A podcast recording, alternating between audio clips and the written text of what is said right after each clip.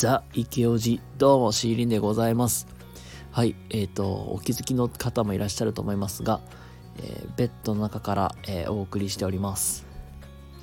はい、ということで、快眠をお届けできるように頑張ります。はい、ということですね。あの今日は、え承認欲求というテーマでお話をね、していきたいなと思いますので、今日もね、しばしお付き合いいただけると幸いです。はい。ということで、えー、本日のテーマは承認欲求というお話をね、させていただきたいんですけども、まずちょっと皆さんにイメージしていただきたいんが、この人、卑屈そうだな、みたいな人っていると思うんですよ。一人二人ぐらい。で、なんか別になんか、仕事はまあまあできるんやけど、なんか、すっきりしないな、みたいな。そういう人ってね、いると思うんですよ。まあ逆にちょっと尺に触っちゃうなって。で、その逆に多分おそらく、すごい、なんかキャラク、まあ人柄としてすごい良くて魅力的な人みたいな、っていると思うんですよ。その、まあ反対として。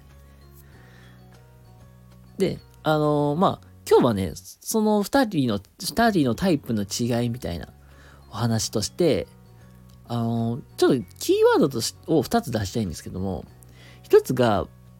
母性原理。で、二つ目が、不正原理っていう、このワード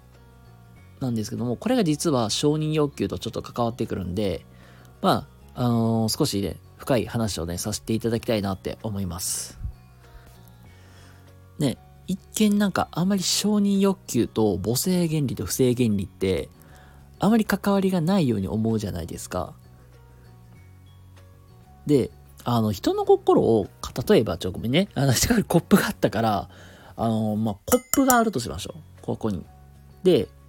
このコップはあなたの心です。で、承認欲求って、まあ、言うたら、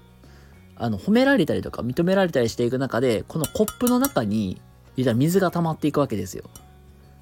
で、これで、あ、僕の心は満たされてるんだって感じてもらうのが、まあ、承認欲求なんですけども、これ実は、まあ、不正義理と母性原理っていう、言ったら、なんていうか、褒められ方とか認め方のやり方に違いがあって、まあ、そのやり方、言ったら、水の注ぎ方によって、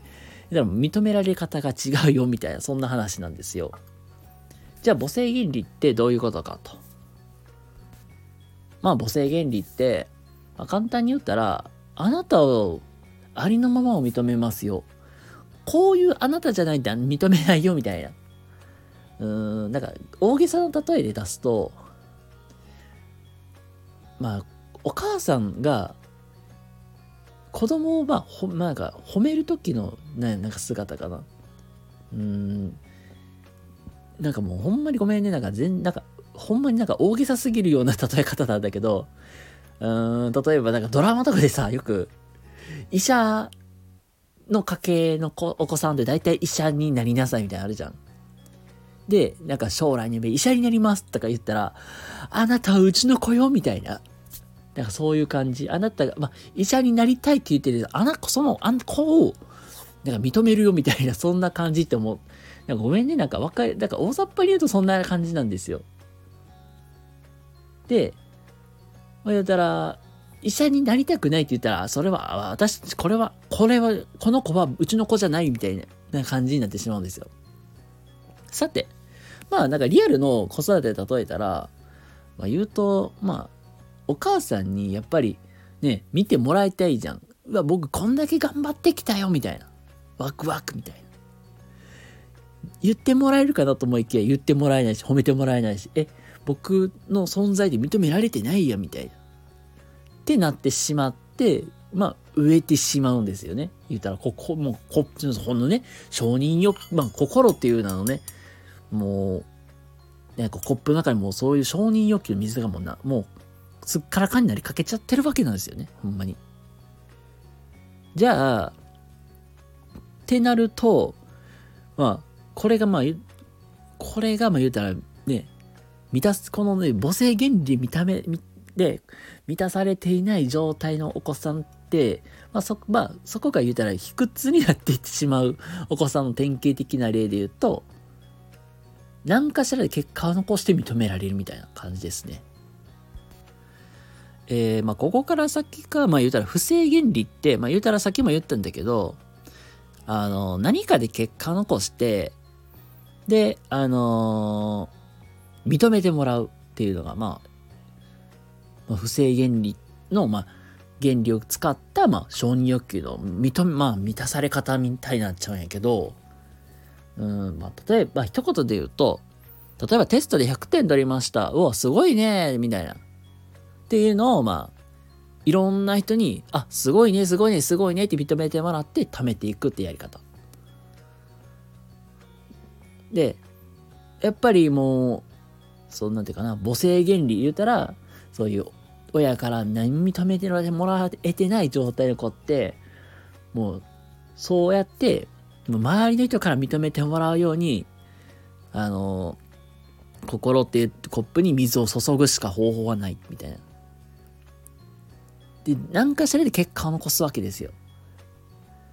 まあ、テストもそうだし、スポーツとか部活動とかでなんか入賞するみたいな。努力をして貯めていく方法です。一言で言うと。その努力で認めてもらうわけですよ。けどこれには実は弱点があって、それは、その努力って、まあ言うたらまあししていけばしていくほど力にはなるけど、不安定なんですよ。なぜなら、うん、そうだな。例えば、テスト、今までテストで100点取ってたのに、90点を取ってしまったと。ってなると、違う子が見るとまた100点取ってしまう。誰でもなれるじゃん、そういうのって。ってなったら、あ、俺認めてもらえなくなってしまうみたいな。そういうことが起きる。その結果、やっぱり、ね、あ、認めてもらえなくなっちゃった、どうしようっていうなんか心の中、心っていうところに、そこになんか、コップになんか穴が開いちゃって、あ、水が漏れて出てしまうみたいな。そういう感じで不安定になってしまうこともある。これが、まあ言うたら不正原理を活用した、まあ、承認欲求の、で、承認欲求の満たし方にはなるんだけど、うん、まあね、別になんか、どちらの方法でも構わないんやけど、やっぱり、両方あるといいよね、みたいな 話なんですけども、まあ実際、まあ、承認欲求、まあ今日の話って、まあ、こういうのがあるよっていう感じで押さえててもらったらいいんですけども、まあ今日はまあそういう承認欲求の満たし方っていうので2つの方法があるよと。で、1つ目が母性原理っていう方法で、あなた、あなたのことを認めますよ。どんなあなたでも認めますよ。まあ言うたらね、これ、まあこういう子であればうちの子だよみたいな。大きくおおらかに包むお母さんみたいな感じの、まあ、満たし方。これが母性原理。で、不正原理って言ったら、まあ努力で、あの、満たしていく方法みたいな。